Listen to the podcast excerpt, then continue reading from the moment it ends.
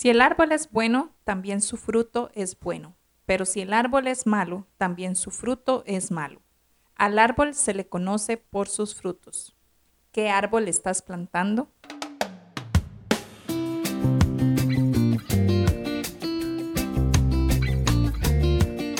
Bienvenidos al podcast Finanzas y Emociones, un espacio donde aprenderemos cómo administrar nuestras emociones para que éstas nos dirijan al uso correcto del dinero. Hola, hola, ¿cómo están? Quise iniciar con este versículo porque hemos escuchado muchas veces esa frase, que al árbol se le conoce por sus frutos.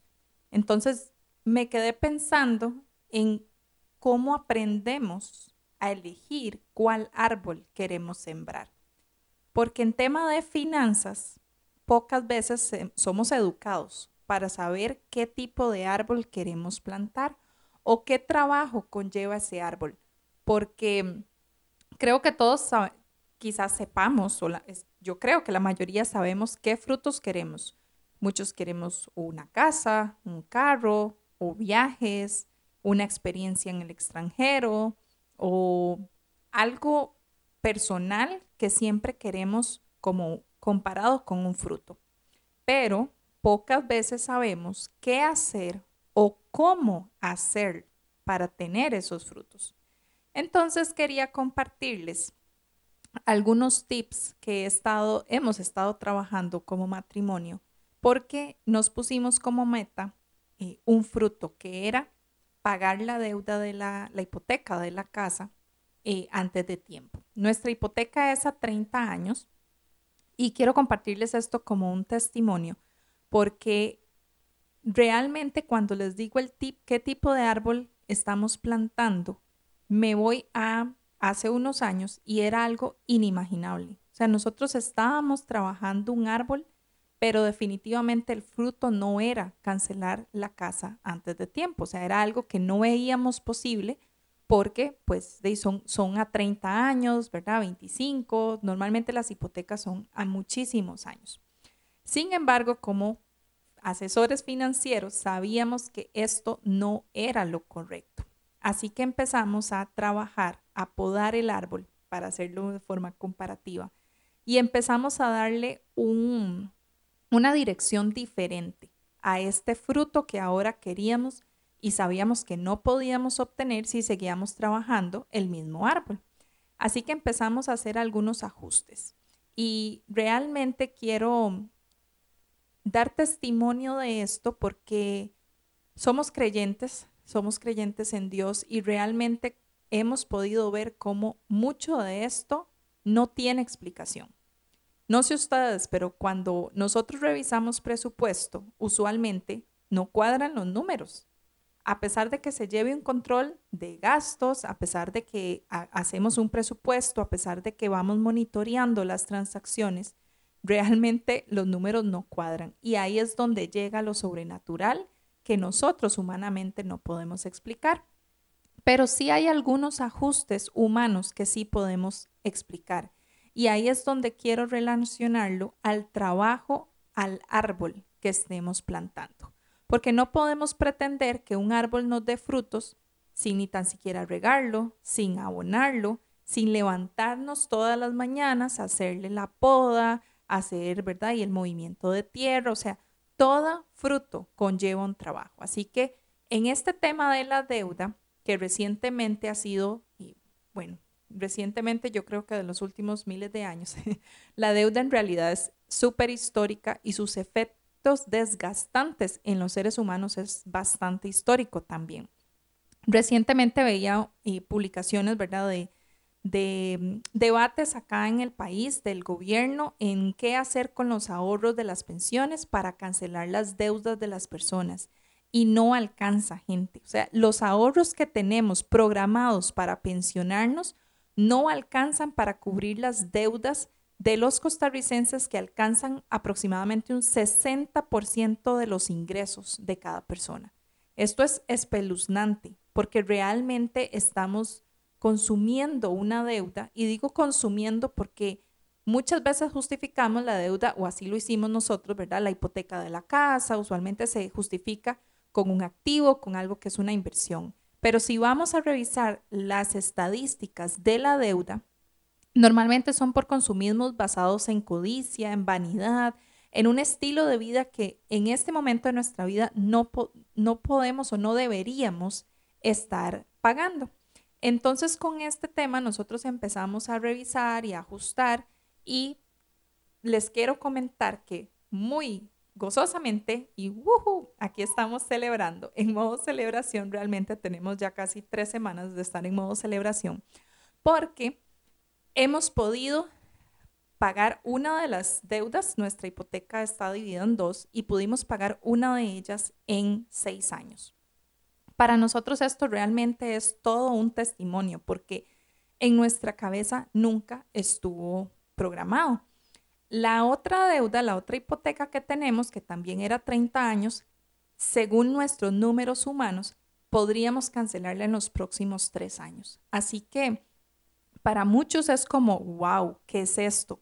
Alguien nos decía, ustedes son extraterrestres, porque muy pocas personas realmente ven posible esto pero sí se puede. Y hoy quiero compartirles algunos tips que nosotros aplicamos en nuestra vida que han dado esos frutos, que hemos podido recoger ahora, esos frutos de lo que por algunos momentos vemos como sacrificios, pero que realmente no lo son, porque no son eh, temas de, de necesidades básicas, no es como que estamos dejando de comer, como que ya no nos estamos vistiendo, no, o sea, realmente son ajustes a un estilo de vida que por la sociedad consumista nos hacen creer que estamos sacrificando algo, pero realmente, al menos personalmente, nosotros no lo vemos así. Entonces, tip número uno. En el caso de Costa Rica, y sé que hay otros países también en América, que recibimos un bono de aguinaldo o en otros países se llama el treceavo mes o bonos navideños. Estos bonos usualmente son dados por las compañías y representan aproximadamente un mes de salario, aproximadamente. Así que hemos considerado que muchas veces estos aguinaldos o estos bonos adicionales que recibimos son para regalos o para pagar eh, cosas que ya podemos haber provisionado. Por ejemplo, el marchamo. El marchamo en Costa Rica es pues un canon, un impuesto que se paga por el permiso vehicular, por explicarlo de alguna forma. Desde el momento en que compramos un carro, ya todos sabemos que tenemos este mm, compromiso anualmente, así que podemos hacer un ahorro para tener esto programado y de esa forma no tenemos que tomarlo de este bono navideño. Entonces, eso fue lo primero que empezamos a hacer. Cualquier otro ahorro, cualquier otro bono, cualquier otro ingreso adicional que fuese em, extraordinario a nuestro ingreso por salario iba aplicado a la deuda. También hicimos otros ajustes, por ejemplo, en casa em, empezamos a revisar qué cosas estábamos comprando de más que tal vez no usábamos tanto. Empezamos también a programar el tema de, de pagos de electricidad, de agua en ahorros. ¿Cómo? Estábamos notando que estábamos pagando un poco más de electricidad de lo que veníamos pagando. Así que estos ajustes hicieron que, por ejemplo, ajustes de ahorro, en que mm, apagamos el, o desconectamos el, se me olvidó el nombre de esto, pero bueno, lo que el calentador del agua.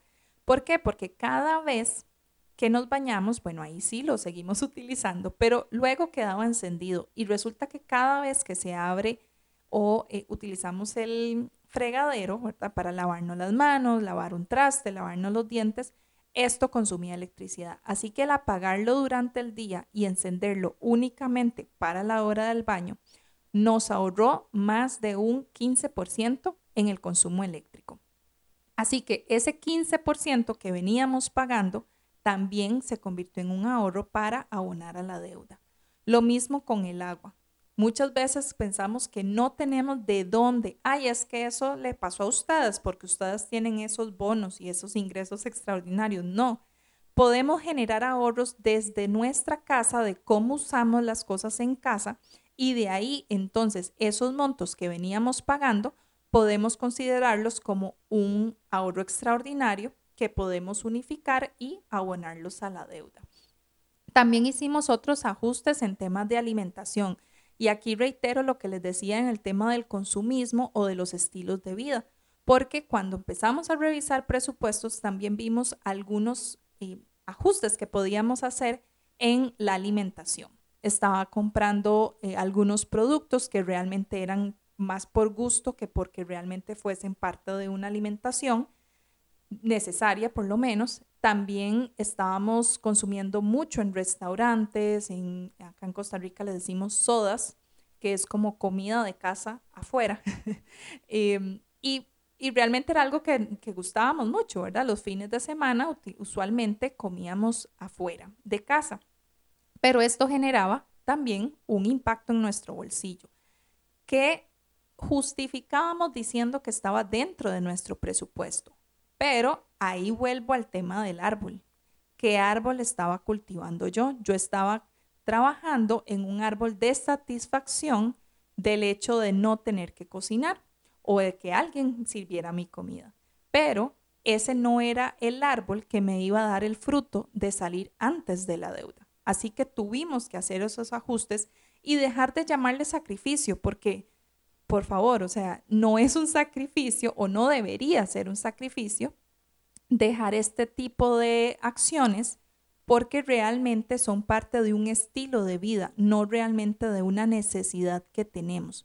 Con esto no quiero decir que no se pueda ir a comer afuera, lo seguimos haciendo y aquí es donde les decía esas cosas que nosotros humanamente no podemos explicar porque sentándonos el día que eh, logramos cancelar esta primera deuda y nos sentamos a dar gracias y decimos, ok, esto es todo un testimonio. ¿Cómo compartimos este testimonio? Decimos, es que no hemos hecho como ajustes impactantes o por lo menos así no lo hemos sentido.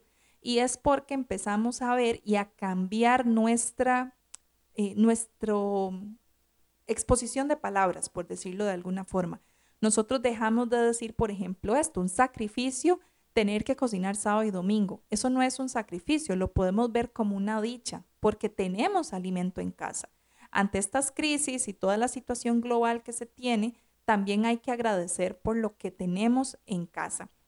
Entonces, programar nuestra mente para dejar de ver cosas como un sacrificio, sino más bien como un beneficio, porque entonces compartíamos más en casa, eh, también pues ya el consumo de gasolina reducía, eh, realmente disfrutamos mucho, por lo menos nosotros acá en casa, y son cosas que eh, a veces no valoramos.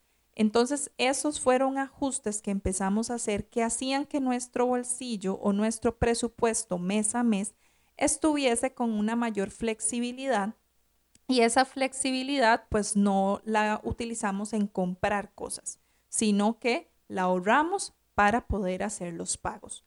El otro tip que les tengo es entonces respecto a los pagos. Si usted es de los que tiene un ahorro o si es de los que tiene este hábito de tener algún saldo mensual de su presupuesto, el otro tip es hacer los abonos el día en que se paga la mensualidad.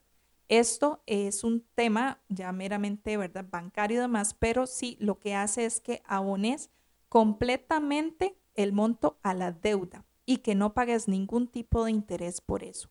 Muy importante acá comentarles que eh, ya esto no es en manejo de emociones, sino ya meramente información financiera, que esto deben revisarlo con sus entidades bancarias, porque va a depender de cada país, de cada banco, de cada entidad financiera donde ustedes tengan la deuda de las comisiones y los permisos que tienen para hacer este tipo de abonos y pagos extraordinarios o adelantados.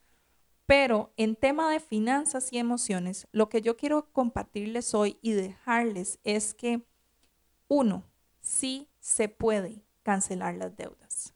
Dos, tenemos que reprogramar nuestra mente para dejar de pensar en que tenemos que vivir con deudas y que las deudas son para toda la vida. Y tercero, que vuelve con este punto número dos de reprogramar nuestra mente, es dejar de ver cosas como sacrificio y en vez de eso verlas con agradecimiento para que así podamos gestionar de mejor forma nuestras emociones, nuestras cargas y utilizar todo eso para realmente ver los frutos y dirigir nuestro esfuerzo al árbol que realmente debemos trabajar. Así que gracias por seguir escuchándome, gracias porque puedo compartirles a ustedes lo que he aprendido desde mi experiencia, desde la experiencia de los demás que, que vamos escuchando y vamos aprendiendo en todo este tema de manejo de emociones que sabemos que no es fácil, pero sabemos que sí se puede. Así que cierro el día de hoy con el versículo con el que inicié, que es Mateo 12:33. Si el árbol es bueno, también su fruto es bueno, pero si el árbol es malo, también su fruto es malo. Al árbol se le conoce por sus frutos. Si una persona te dice que es buena, pero sus actos no lo son, no vas a confiar en ella. Entonces, ¿querés confiar en, en ti mismo? ¿Cómo estás trabajando el árbol para tener los frutos que quieres soñar y que estás proyectando? Nos conversamos en el próximo episodio. Chao.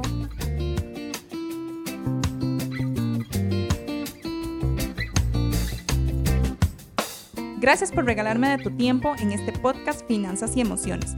Recuerda, soy Angie Núñez, asesora de finanzas personales y familiares con sentido emocional y puedes encontrarme en Instagram como angie.bienestarintegral o en Facebook como Angie Núñez. Hasta la próxima.